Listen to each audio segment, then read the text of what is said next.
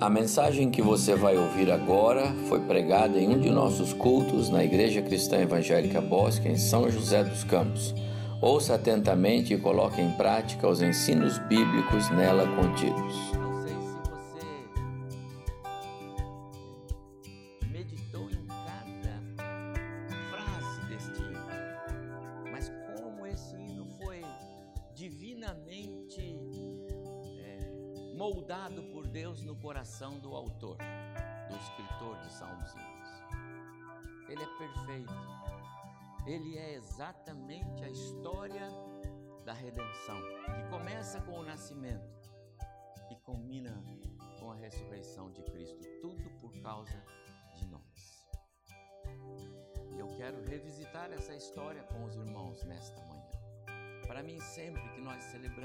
Ceia, pensar na história da ceia, na história desta mesa, é muito importante. E nós sempre teremos, ainda que algumas vezes a gente fale algumas coisas que, ou pense em coisas que a gente já, já sabe, mas o Espírito sempre vai nos transmitir algo novo. Quero pensar nisso com os irmãos nesta manhã. Assim como vocês estão, abram suas Bíblias, por favor, no Evangelho de Mateus. Muito obrigado aos irmãos. Uma leitura breve, Mateus capítulo 26, verso 26 a 30, é a narrativa mais é, é, acurada que eu entendo desse momento da instituição da ceia. Mateus nos dá essas primeiras informações de forma bastante claras, contundentes, de como foi aquele momento quando Jesus está instituindo a ceia, quando ela entra na história humana. Mateus 26, verso 26. Enquanto comiam, tomou Jesus um pão e, abençoando-o, partiu e o deu aos discípulos, dizendo: Tomai e comei, isto é o meu corpo. A seguir, tomou um cálice, tendo dado graças, o deu aos discípulos, dizendo: Bebei dele todos, porque isso é o meu sangue, o sangue da nova aliança, derramado em favor de muitos para a remissão de pecados. E digo-vos que desta hora em diante não beberei deste fruto da videira, até aquele dia em que o hei de beber novo convosco no reino de meu Pai e, tendo cantado um hino, saíram para o Monte das Oliveiras. Que o Senhor nos abençoe. Os irmãos podem sentar. Se você esteve conosco no último culto de ceia, que celebramos aqui, por duas vezes, pela manhã e pela noite, quando preguei, eu disse: O que veio em sua mente quando você entrou por aquela porta e viu a mesa do Senhor arrumada para a nossa celebração. O que veio à sua mente quando você entrou lá e viu a mesa do Senhor? Você se lembrou do grande amor de Deus para com você? Você se lembrou de toda a obra da redenção? Ao olhar aqui, você se lembra da obra da redenção? Você se lembrou, ou quando olha para esta mesa, você lembra da riqueza, da herança que você tem em Cristo? O que vem à sua mente quando esta mesa está posta? Jeremias, escrevendo em Lamentações, ele disse: Eu quero trazer à memória aquilo que pode me dar esperança. Quando você olha para essa mesa, você tem que renovar as suas esperanças no Senhor. Foi por isso que Jesus disse: façam isso todas as vezes que vocês se reunirem. Jesus queria que nós renovássemos a nossa esperança nele, nas promessas dele, cada vez que a gente tivesse essa mesa posta para o nosso culto. Então eu quero mais uma vez convidar os irmãos para nós entrarmos um pouco mais no ambiente da ceia. nos ensinos bíblicos que a ceia do Senhor tem para nós. A ceia do Senhor não pode ser mais um culto de ceia. Mais um. Não. Tem de ser hoje uma manhã muito especial na qual nós, mais uma vez, celebramos a ceia do Senhor. É diferente dizer que é hoje, hoje é ceia. Não, não, não. Hoje, mais uma vez, é a ênfase no coração, é a ênfase na maneira de enxergar este ato. Não pode ser um rito mecânico, automático, apenas para cumprir formalidade espiritual, religiosa. Já bastam aqueles que são religiosos de carteirinha, não é? Vão à igreja em determinadas épocas, às suas igrejas em determinadas épocas, para cumprir compromissos religiosos, como se isso agradasse o coração de Deus. Foi por isso que Jesus instituiu tanto a ceia quanto o batismo são ordenanças que nos atrelam a uma vida com Ele e nos identificam. O batismo é único, uma vez só.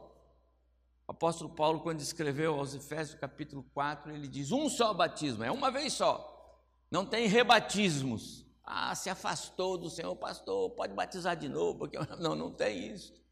O batismo é a identidade do, do pecador, do homem, da mulher, do jovem, da criança, daquele que já reconheceu o seu pecado com Cristo e com o corpo de Cristo. E aí o batismo é o ingresso dele, é quando o Espírito Santo passa a habitar. Isso é o momento do batismo, é a identidade do batismo. Isso é uma vez só. Mas a pessoa saiu, mas ele não perdeu a salvação. Se foi salvo, não perdeu. Então não existe a ideia do rebatismo. Mas a ceia do Senhor, Jesus disse: façam isso todas as vezes. E Paulo, quando escreveu aos Coríntios, na primeira carta, no capítulo 11, ele disse isso: façam todas as vezes. O Senhor Jesus me mandou dizer isso para vocês. Façam isso todas as vezes que vocês se reunirem em memória de mim. Eu quero pensar na ênfase de Jesus, todas as vezes. Sabe por quê? Jesus disse: façam isso todas as vezes, repitam este ato, porque a ceia do Senhor, tem uma frase aí, traduz uma realidade espiritual única, singular, inquestionável. Ela anuncia o único caminho pelo qual alguém pode ser salvo. Então, igreja, façam isso.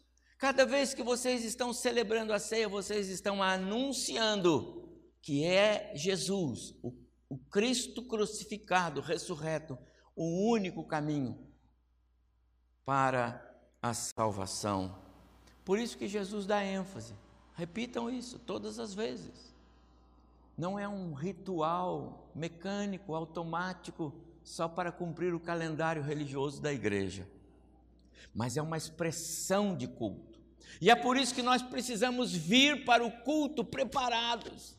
Hoje pela manhã, quando eu estava em casa tomando meu café com a minha esposa, eu orei, Senhor, abençoa-nos, porque nós vamos para o culto da ceia do Senhor hoje. E nós precisamos estar preparados para aquele momento, Senhor. Leva o teu povo preparado para a ceia. A minha oração foi essa, e tomara que você tenha sentido a minha oração lá na sua casa, porque esse é o desejo de Deus para conosco. Não é mais um, mas é um domingo especial onde nós celebramos a ceia do Senhor. E vamos fazer isso.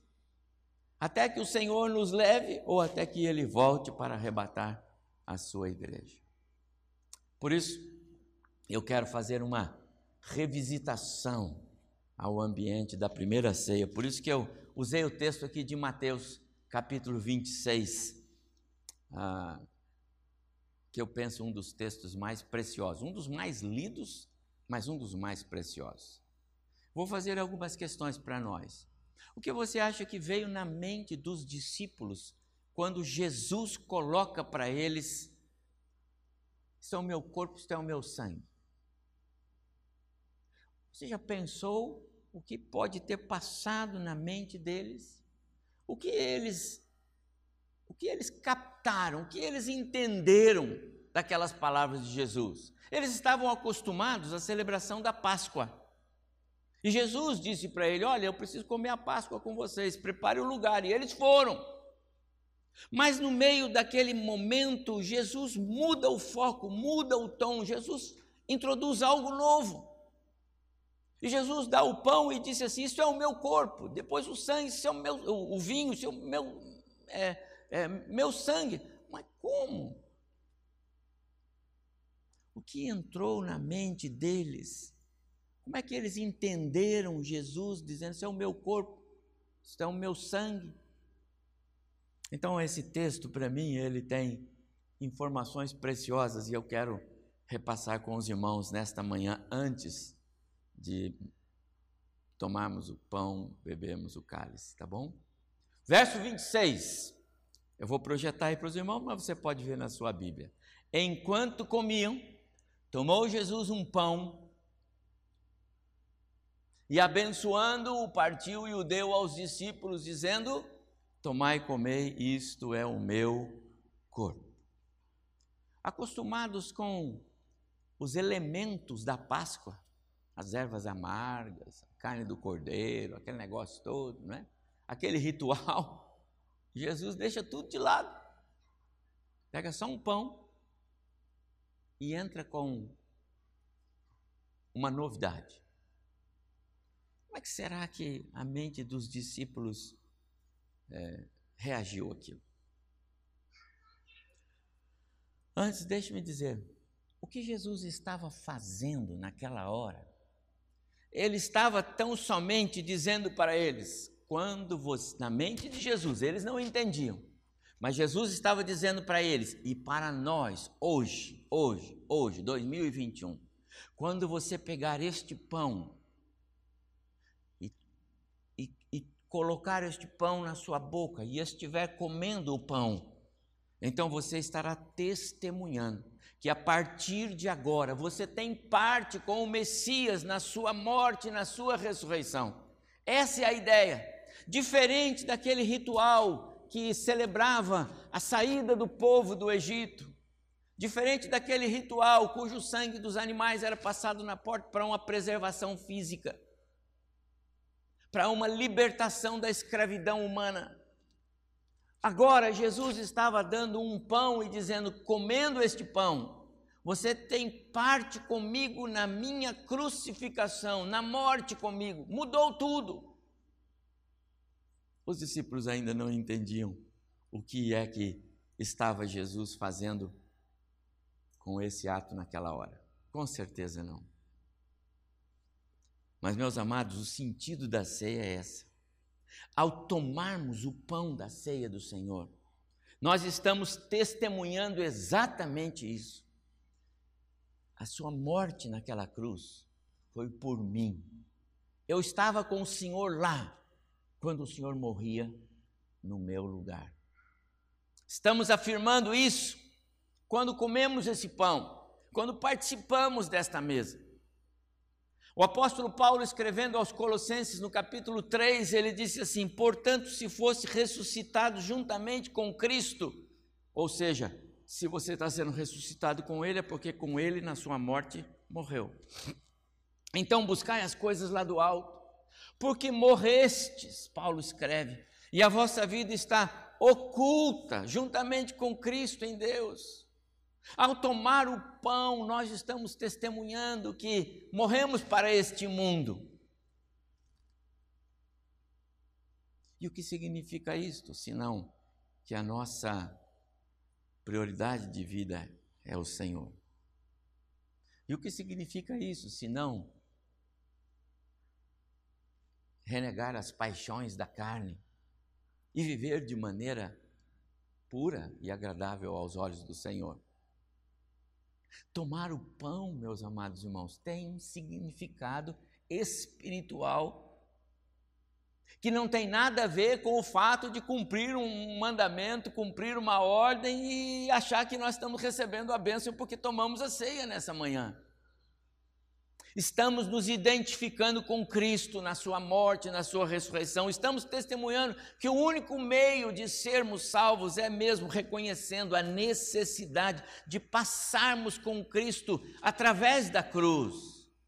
Estamos declarando que a cruz de Cristo é o único caminho. Não por acaso Jesus disse: Ninguém vem ao Pai senão por mim. É assim que acontece. Um dia o Espírito Santo achou o meu prezado irmão Diácono Genilson andando por aí ensinando pessoas a dirigir carro e disse para ele: Olha para a cruz, rapaz, olha para a cruz e veja que Cristo morreu no seu lugar, entendeu? E aí ele entendeu. Aí Deus, o Espírito, pegou o Genilson, passou pela cruz de Cristo, foi recebido diante do Pai, devolveu lá na sua casa, agora é novo homem, novo esposo, novo marido, agora ele é membro da igreja de Cristo é uma pessoa salva, nova criatura. Essa é a obra maravilhosa da salvação. Passou pela cruz. Ao comer o pão nesta manhã, nós temos que ter isso em mente. Quando tomamos o pão com isto em mente, então o propósito da ceia está se cumprindo em nós. O pão, que é pão mesmo, meus amados, traduz toda a riqueza da graça e do amor de Deus em enviar seu filho a este mundo para morrer por nós naquela cruz. Traduz a insondável compaixão que Cristo sentia por nós naquela hora, ao se entregar voluntária e espontaneamente por nós. É isso que é o pão. Por isso essa mesa ela tem um significado profundo. Precisamos lembrar disso. Mas também, ao inserir-se naquele momento, não é? Eu vou repetir: a Páscoa, quando o judeu celebrava a Páscoa, os elementos eram todos já previamente definidos. Está nas Escrituras: cordeiro, as ervas, o que tomava, o que comia, como fazia, tudo lá. Jesus deixa tudo isso de lado. Pega um pedaço de pão e diz: Isto é o meu corpo quando Jesus está se inserindo de forma direta e objetiva naquela celebração, ele está mudando a natureza daquele ato. Mudou completamente o significado, a razão de ser. Não é mais um memorial de algo que apontava para um futuro messiânico. O Messias está lá. E Jesus certamente disse para eles literalmente: agora não é mais aquele o memorial de vocês, é este. Por isso a igreja cristã não celebra Páscoa. Vocês nunca me viram, tenho 26 anos aqui, vocês nunca me viram celebrando a Páscoa. Porque a Páscoa não é cristã. A Páscoa é judaica. Não tem nada a ver com o cristianismo é uma festa instituída especificamente para atender os propósitos de Deus para o seu povo Israel. Não há uma única ordenança de Páscoa para a igreja. Há uma ordenança repetida da ceia do Senhor. E é o que Jesus está fazendo. Agora vocês celebrem o meu corpo e o meu sangue. É assim que Jesus fez. Mudou completamente a natureza mas ele não parou por aí. Ele continuou. No verso 27, tomou também um cálice. E nós sabemos, pelo verso 29 que nós lemos, que no cálice estava o fruto da videira, concorda? Então estava dentro do cálice o suco de uva ou vinho, é? mas estava lá o fruto da videira. E Jesus faz isso dizendo: Isto é o meu sangue, o sangue da nova aliança, derramado em favor de muitos para a remissão de pecados. Olha quanta coisa Jesus diz aqui num único verso. Novamente, meus amados irmãos, o tom mudou. Jesus vai crescendo na maneira de dizer àqueles discípulos o que é que esta mesa significa para nós hoje e para eles lá, mas eles não entendiam. E não estranhem dizer que eles não entendiam. Eles ainda estavam na velha aliança. Eles ainda eram crentes da velha aliança, eles ainda não tinham passado pela, pelo milagre da nova aliança. Jesus não tinha morrido ainda na cruz. E a nova aliança é só depois da cruz, só depois da ressurreição, só em Atos capítulo 2. Então aquele momento era todo ainda veterotestamentário.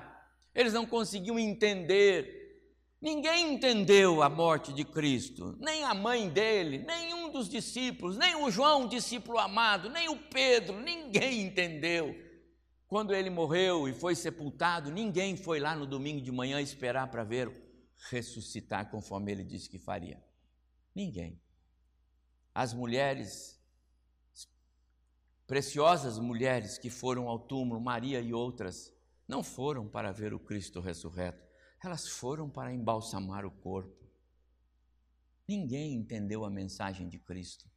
Que privilégio você e eu temos hoje de compreender o que Jesus estava dizendo. Isto é o meu corpo, isto é o meu sangue. Amados irmãos, isso tem que abrir a nossa mente para nós não sermos levados pela tradição, pelas coisas que vão entrando e muitas vezes distorcem o sentido profundo, bíblico que o Cristo da Bíblia queria dar. Isto é o meu sangue, o sangue da nova aliança. Amados irmãos, se para os discípulos entender que um pedaço de pão era o corpo, agora complicou tudo, entender que aquele vinho era o sangue de Jesus, como que estava a cabeça daqueles discípulos? O sangue significa vida. Se Jesus estava dizendo que ali estava o sangue dele, simbolizado naturalmente, porque não aparece nenhum texto bíblico que ele fez uma incisão em algum lugar e verteu sangue. Se ele estava com um cálice com suco de uva ou vinho dentro, se ele estava falando para os discípulos que aquilo era o símbolo do seu sangue, portanto, ele estava dizendo que ali estava simbolizada a sua morte. E agora ficou mais difícil para eles entenderem como ter um Messias que vem para nos salvar, que vem para nos libertar, que vem para nos conduzir em triunfo, que vem para nos fazer uma nação forte, mas ele faz tudo isso dizendo que ele vai entregar a sua vida. Eles não se lembravam de Isaías 53, eles não se lembravam das palavras de Jesus, eles não se lembravam. Mas esta, meus amados irmãos, é exatamente a mensagem central da cruz. Este é o meu sangue é Cristo entregando-se voluntariamente na cruz no nosso lugar. Primeiro ele diz: meu sangue. E eu já disse, não consta que ele verteu sangue ali. Então ele estava falando realmente de um símbolo. Depois ele diz: sangue da nova aliança. Era para os discípulos na mesma hora falar assim: Senhor Jesus, estão me lembrando que o profeta Jeremias falou, estão. Mas eles não se lembravam. Eles não se lembravam do que Deus já havia anunciado, que faria com eles uma nova aliança. Eles estavam ali naquele momento olhando para Jesus e Jesus instituindo a ceia.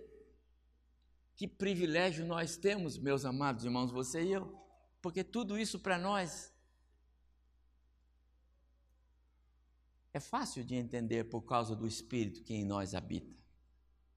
Jesus estava apresentando para eles em primeira mão a essência da nova aliança.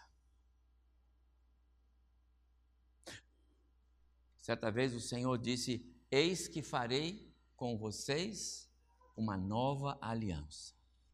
Não mais como a aliança que eu fiz com seus pais no passado. Deus sempre foi Deus de alianças.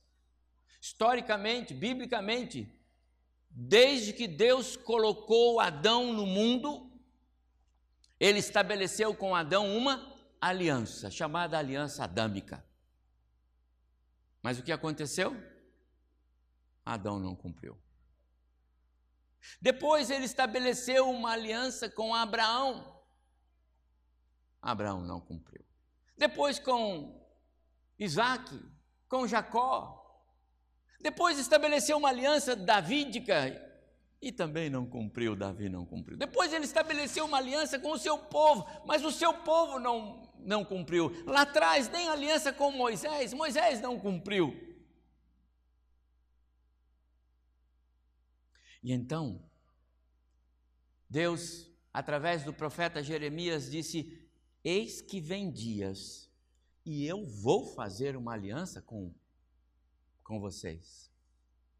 E ela será nova. A palavra não significa apenas que ele faria mais uma, essa é nova. Né? Essa camisa é nova. Daqui a pouco ela é velha, eu compro outra e vou dizer: essa é nova. Não é disso que Deus está falando. Esse novo, essa nova aliança, era uma aliança final, única, ímpar. Era uma aliança jamais imaginada pelas pessoas. É a aliança que nós temos hoje. Sabe por quê? Porque essa aliança não depende mais de você, ser humano, de mim, não depende mais. Essa aliança que Deus estabeleceu conosco e que Jesus disse para eles agora, esse cálice é o cálice da nova aliança, essa aliança é incondicional. Não depende de quem quer, depende de Deus querer.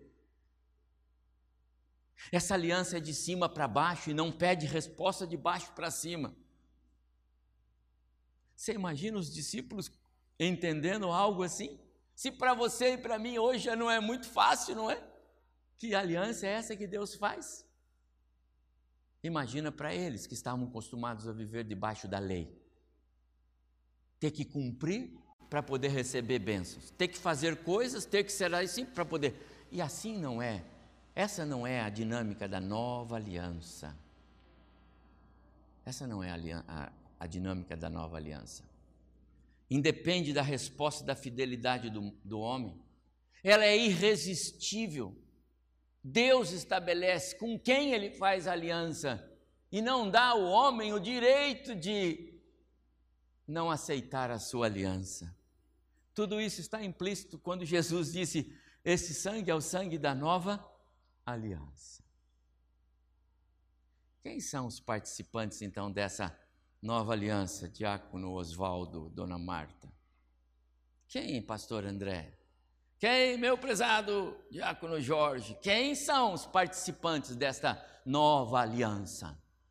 Você sabe quem? A Bíblia fala alguma coisa sobre quem são esses? Olha o que Jesus diz na, na continuidade do verso, amados irmãos. Esse sangue é o sangue da nova aliança, derramado em favor de muitos, não de todos, de muitos. Então aí está a resposta, meu amado irmão. A resposta é os muitos. Então, a partir de agora, você pode saudar um ou outro e dizer obrigado, porque nós somos os muitos. é verdade, amado irmão, você e eu, se a graça de Cristo te alcançou, então você e eu somos os muitos. Nós não somos mais todos, nós somos os muitos. Porque Deus amou o mundo de tal maneira para que todo aquele que nele crê, lá é o todo, aqui é muitos. Muitos não são todos. O sangue derramado de Cristo, ou seja, a morte de Jesus, só valeria para os muitos. E os muitos são aqueles que seriam salvos. Agora você vai lembrar de uma outra mensagem que eu já preguei aqui em João capítulo 17, quando Jesus diz: Pai, eu te agradeço por aqueles que o Senhor me deu e ele repete por quatro, cinco vezes na oração sacerdotal em João 17 esta expressão: Eu agradeço por aqueles que o Senhor me deu. Aqui estão os que o Senhor me deu. Pai, os que o Senhor me deu são esses. Mas deu quando? Deu antes da fundação do mundo. Romanos capítulo 8, Paulo escreve: Porquanto aos que de antemão conheceu, quando? Quando na, antes da fundação do mundo Deus já me conhecia. Os muitos são aqueles que Deus, na sua eternidade passada, pôs numa cadernetinha nome, CPF, RG, endereço, telefone, celular, tudo. Jesus, meu filho, esse aqui é seu. Você vai morrer por ele, por ele, lá na cruz, naquele dia. Põe essa frase: Deus, o Pai, não permitiria que o seu filho fosse para aquela cruz se já não tivesse definido quem seriam os beneficiários daquele ato. Eu não tenho dúvida desta frase. assumo biblicamente a responsabilidade sobre ela. Deus não mandou Jesus na cruz esperando que alguns pudessem dizer eu quero e outros dizer eu não quero. Sabe por quê? Porque se Deus tivesse feito isso, todos diriam eu não quero. Ninguém quer Jesus. Ninguém precisa de Jesus. Jesus às vezes é intruso na vida de muitas pessoas. Ele é ótimo quando a gente está à beira da morte. Ele é ótimo quando as pessoas estão, sabe, aflitas.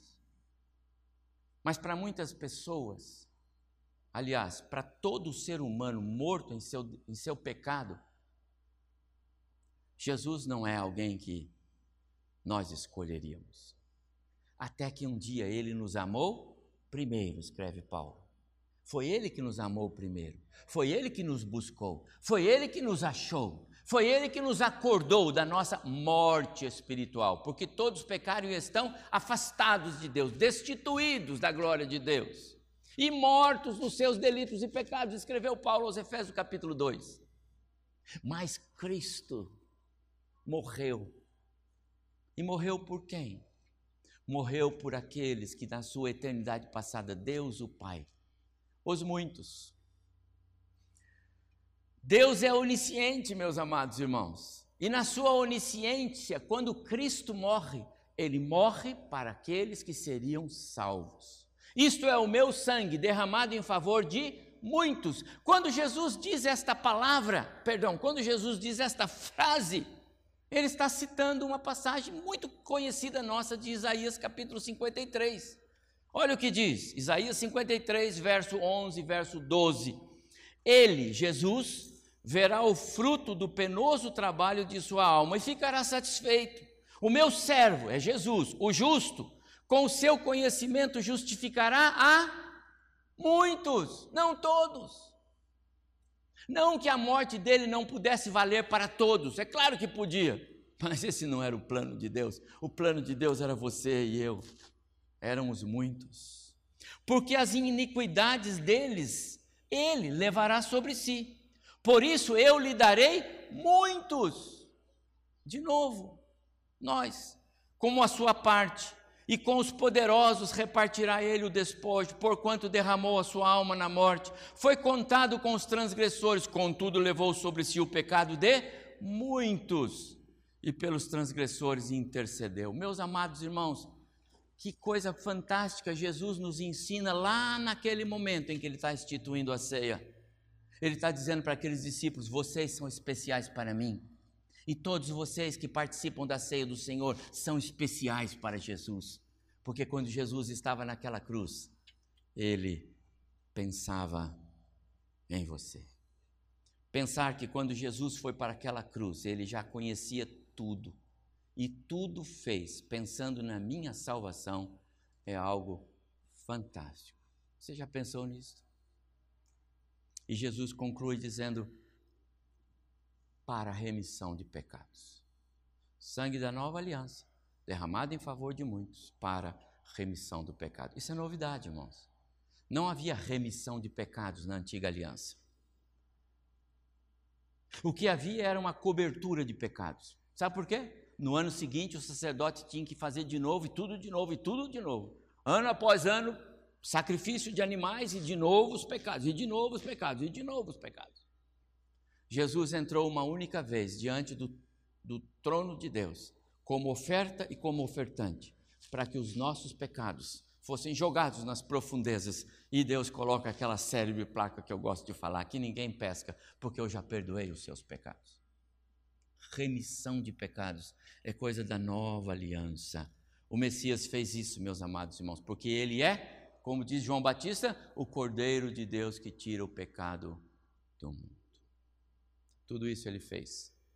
Quando ele estava instituindo a ceia, consciente do seu sofrimento, da sua dor, da sua morte, da vergonha da cruz, mas ele fez tudo isso por amor a mim e a você. Por isso, meus amados irmãos, a ceia do Senhor é tão importante. Não é só um rito dominical mensal, semestral. Ela é uma mensagem que grita alto do quanto Deus nos amou. Por isso, quando você tomar a ceia, lembre disso. Não pense no que ela pode trazer para você. Às vezes a gente toma a ceia pensando, ai Senhor, me abençoa que eu estou tomando. Não, não, não, não, não. Você tem que tomar a ceia dando gritos de louvor, de alegria, Senhor, porque o Senhor fez tudo isso por mim. Hoje não é mais um culto de ceia, mas sim uma manhã muito especial, na qual o ambiente da ceia está sendo trazido até nós. Por isso, meus amados irmãos, lembre-se que Jesus fez tudo isso pensando em você. Ele pensava em nós. Ele pagou um alto preço para nos salvar. Ele fez isso para que você e eu pudéssemos ser irmãos, membros da família de Deus.